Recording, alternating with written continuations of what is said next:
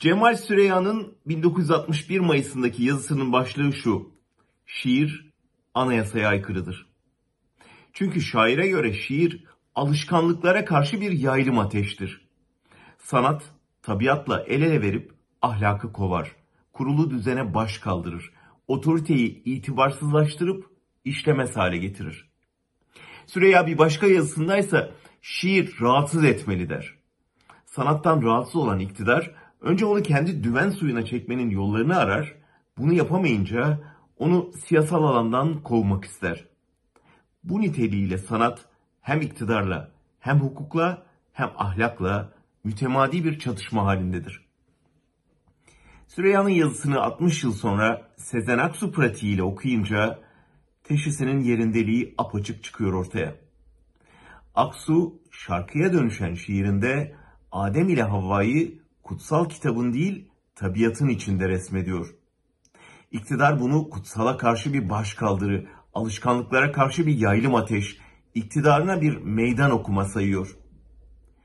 Bir yönüyle iktidarın tek bir mısradan paniğe kapılan zayıflığının işareti bu. Öbür yönüyle tek mısraya bile tahammülsüzlüğünün göstergesi. Bu tek mısra camiden bakanlığa, diyanetten rütüye kadar bütün devleti ayağa kaldırmaya yetti. İktidar bir dönem yanına aldığını düşündüğü sanatçıyı karşı safta görünce panikledi. Camiyi arkasına alıp onu siyasal alandan kovmaya, dilini koparmaya meyletti.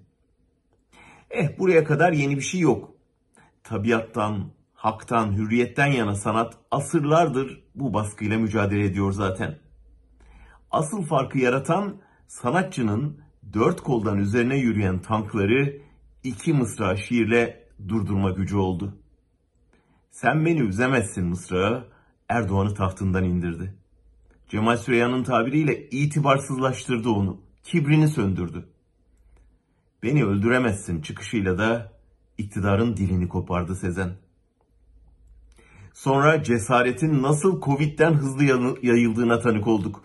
24 saat geçmeden Sezen'in şiirden manifestosu kuş dili dahil 35 dile çevrilmiş, dünyaya yayılmıştı bile.